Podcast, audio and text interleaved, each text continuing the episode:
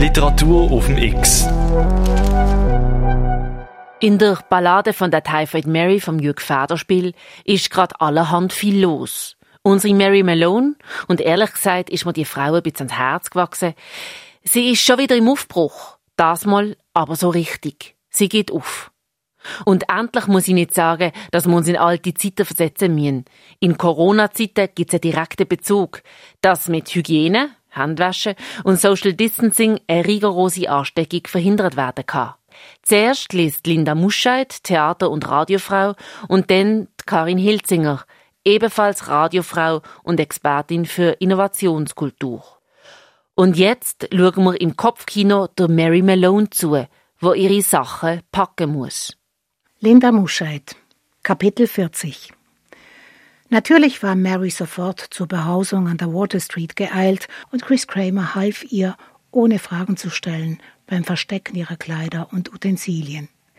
Sie nannte ihm die Adresse, wo er sie finden könne, versteckte Haar und Stirn unter einem Schal, so als hinge ihr Konterfei schon an den Anschlagbrettern der Polizeireviere. Sie umarmte Chris Kramer und rannte davon. Dr. Soper hatte nach dem etwas hämischen Lachen seines Kollegen und Schachfreundes mit diesem sogar eine Wette abgeschlossen, dass er Marys Wohnung ohne Waffe und ohne Polizeieskorte aufsuchen werde. Nicht geheuer wurde es ihm, als ein langer und hagerer Mann mittleren Alters die Tür öffnete und ihn, so schilderte es Soper, fast verträumt anguckte und fragte, ob der Besucher ein Arzt sei. Woher er das wisse? fragte Soper erstaunt. Er rieche so, antwortete Chris Kramer, hieß ihn eintreten und verscheuchte zwei ineinander verschlafene Katzen vom Stuhl. Es roch nach Gemüse und Katzenpisse, ungelüftet überhaupt, und als Soper in einer Ecke sogar eine Ratte erblickte, die, ohne sich um die Katzen zu kümmern, ausgerechnet ihn zu fixieren schien, packte ihn die Angst. Dennoch versuchte er sich zu konzentrieren. Chris Kramer sah ihn wortlos, nicht unfreundlich an. Er sei offenbar ein leidenschaftlicher Leser, bemerkte Soper nach einem Blick über die herumliegenden Bücher. Chris Kramer nickte und legte unauffällig eine Broschüre auf eine Weckeruhr und eine kleine Drahtrolle. Shakespeare, Dickens und Mark Twain seien seine Lieblingsautoren, antwortete er auf die Frage Sopers und gewann damit sofort dessen Herz. Nachdem sie sich lange über David Copperfield unterhalten hatten, raffte sich Soper endlich zur Frage auf, ob sein Gegenüber eine gewisse Mary Malone kenne, und erhielt als Antwort ein bloßes Nicken. Soper berichtete von seiner Vermutung, dass Mary die Trägerin einer Krankheit sein könnte, an der sie zwar selber nicht leide, er suchte vorsichtig nach Worten. Ein deutscher Bakteriologe habe dieses Phänomen vor ein paar Jahren entdeckt. Mary sei deswegen beileibe keine Verbrecherin. Medikamente könnten ihr helfen, schlimmstenfalls ein kleiner chirurgischer Eingriff. Die Gallenblase. Chris Kramer unterbrach ihn. Er möge in drei Tagen wiederkommen, und zwar wiederum allein. Keine Polizei. Es war eine Drohung. Drei Tage später kam Soper wieder und erhielt eine Zusage. Mary werde hier auf ihn warten, und zwar Punkt neun Uhr morgens. Soper, wer könnte es ihm nach dem blamablen Ereignis übel nehmen, hatte keinen Moment daran gedacht, Mary diesmal eine Chance zur Flucht zu geben. Polizisten in Zivil patrouillierten ab acht Uhr morgens als harmlose Passanten im Quartier, sehr zum Vergnügen der Nachbarschaft kannte doch jeder einen Polizisten, der als Gentleman oder Ganove verkleidet Theater spielte. Soper klopfte an die Tür, rief Miss Malone, Miss Malone, ich bin's, Dr. Soper, ein Freund. Schließlich trat er ein. Mary stand mitten im Zimmer, die Lippen fest zusammengepresst und die Hände auf dem Rücken verschränkt. Soper entblödete sich nicht, jene Formulierung zu wiederholen, mit der sich einst ein gewisser Stanley vor einem gewissen Livingston im Urwald lächerlich gemacht hatte. Er sagte, Miss Malone, wie ich annehmen darf? Mary antwortete nicht, und so fuhr er fort Mary, ich bin gekommen, um mit Ihnen zu reden. Ich weiß, dass Sie von Ihrer Unschuld überzeugt sind. Ich will Ihnen dennoch beweisen, dass Sie nicht ganz unschuldig sind. Wenn Sie die Toilette aufsuchen, gelangen kranke Keime, die in Ihrem Körper vorhanden sind, an Ihre Hände. Und wenn Sie danach, dies nur als Beispiel, mit Salat in Berührung kommen, so gelangen diese Krankheitskeime.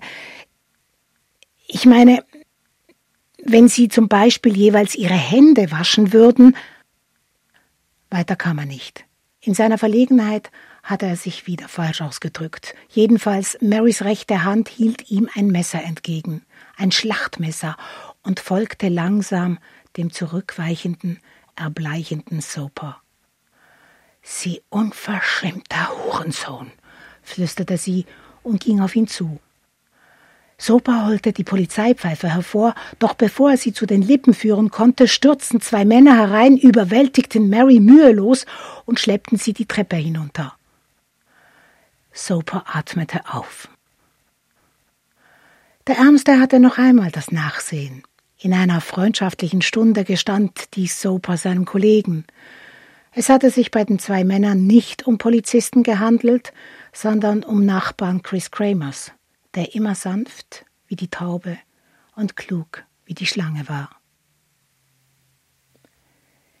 Ich gebe den Stab weiter an Karin Hilzinger. Kapitel 41 Dr. George A. Soper resignierte.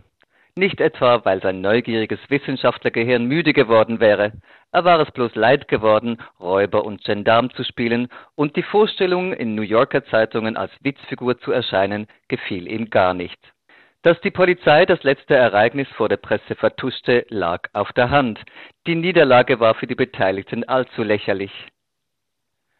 Er sandte ein Schreiben an das Gesundheitsdepartement der City, teilte mit, diese Mary Malone verkörpere eine Gefahr für die Öffentlichkeit, und da man offenbar auch in jedem Departement Mary für eine mystische Existenz hielt, vergaß er auch nicht ein Stück Statistik zu erwähnen, das besagte, es seien im vergangenen Jahr in Amerika gegen 23.000 Menschen zu tödlichen Opfern der Typhuskrankheit geworden und es sei nicht auszuschließen, dass Mary früher oder später eine große Epidemie in New York auslösen könne.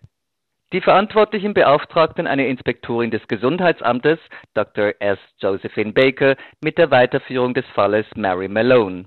War es Herausforderung oder naives Selbstvertrauen, dass Mary schon ein paar Stunden nach der missglückten Verhaftung in die Wohnung zurückkehrte? Sie zeigte sich auch keineswegs erstaunt, als Dr. Josephine Baker, sie hieß tatsächlich so, bei ihr vorsprach und sie zu einer freiwilligen Untersuchung bat. Mary, so berichtet die Ärztin, gab ihr mit glitzernden Augen und zornverzerrtem Gesicht zu verstehen, sie möge sich zum Teufel scheren. Und so kehrte Dr. Baker noch am selben Tag mit einer Ambulanz und drei Polizisten zurück. Man hatte ihr befohlen, schaffen Sie Mary Malone herbei. 4. März. Mary war verschwunden, ebenso Chris Kramer. Dr. Baker ließ die drei Polizisten nicht nur die Behausung der beiden durchsuchen, indem Matratzen und Bett umgedreht wurden, sie warfen auch einen Schrank um, als habe sie sich womöglich in eine Maus verwandelt. Einer der Polizisten prügelte sogar mit dem Knüppel auf einen Wäschekorb ein, ohne Erfolg. Ebenso erfolglos wurden die umliegenden Häuser oder besser Häuschen durchsucht, und Dr. Baker war im Begriff, die Suche aufzugeben, als einer der Polizeioffiziere im Haus fünf Nummern weiter am Ende des Korridors einen Schrank entdeckte, der mit einem Cartoonvorhang verhängt und mit Abfalleimern verbarrikadiert war. Da war sie. Sie sprang die hinzueilenden Polizisten mit gewaltigem Katzensprung an, schlug ihnen den Helm vom Kopf, kreischte und fluchte, biss und stieß mit den Fingern zu, wo immer sie Augen sah. Ihre Fersen trafen hier ein Kinn, ihre Knie dort eine Zahnreihe, und ein Polizistenohr riss sie halb ab, als wär's aus Papier. Das Blut verteilte sich über die Kampfszene und erreichte den Eindruck von einem Gemetzel. Einer der betroffenen Polizisten schrieb 20 Jahre später in seinen Memoiren, ein Fußtritt in seine Männlichkeit habe ihn für ein viertes Wunschkind zeugungsunfähig gemacht. Mary kämpfte, schrie wie eine Saumutter, der man die noch säugenden Jungtiere von den Zitzen reißt, klagend, elendiglich, bis man ihr den Mund verstopfte, die Hände auf den Rücken band und die strampelnden Beine mit Ledergurten festelte. Es war, wie man weiß, keine besonders polizeiliebende Nachbarschaft, und bald flogen aus den Fenstern und von den Dächern Flaschen und Ziegelsteine. Auch ein Beweis dafür, wie gerne die Leute Mary hatten. Andere sangen Gospels, Blues und Kinder weinten. Ich saß in der Ambulanz neben ihr, schildert Dr. Baker das Erlebnis. Es war, als befände man sich mit einer Löwin in einem Käfig. Mary wurde in eine Zelle gebracht, weißgetünchte Wände, Gitter, ein Spital, kein Zuchthaus, das Willard Parker Hospital für ansteckende Krankheiten. Was man dort von ihr wollte? Nichts Besonderes. Man wollte den Urin untersuchen, den Stuhl und das Blut. Ihr Betreuer war ein hagerer älterer Arzt, der sie mit teilnahmslosen Augen betrachtete, als handle es sich um eine Vivisektion. Die Krankenschwestern hatten Marys Fesseln gelöst, ihr ein Spitalhemd übergezogen und sie dann auf einen hölzernen Schemel gegurtet, unter dem ein Topf stand. Zwei Tage saß sie verstört und verzweifelt auf diesem Thron der Erniedrigung. Ihr Leib war verkrampft und sie stieß einen Schmerzensschrei aus, als der versteinerte Stuhl den Darm verließ. Ich gebe den Stab weiter an Denise Geiser. X. Mit einem Schmerzschrei hören wir für heute auf. Morgen erfahrst du mehr, was Mary Malone aus dieser Situation macht. Wieder am 8. Uhr am Morgen und, weil es Wochenende ist, in der Wiederholung am 12. und am 5. Uhr zu oben. Mit der freundlichen Unterstützung von der Christoph Merian Stiftung.